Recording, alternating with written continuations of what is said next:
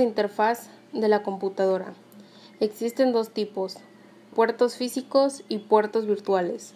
Los puertos virtuales permiten al software de aplicación en la red usar recursos sin interfección. Estos son usados por protocolos como UDP, TCP, DCCP, SCTP. Los puertos físicos son conectores especializados en los que el cable es enchufado. Los conectores se conectan a la computadora, pueden ser machos o hembras. También los puertos físicos son diferentes en el aspecto del color, así para que no haya una confusión.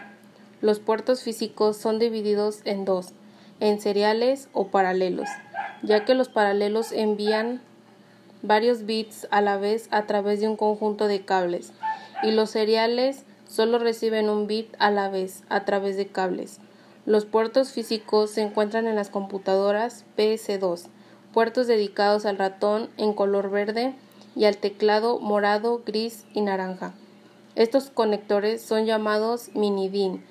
El VGA, puertos dedicados a la conexión de video.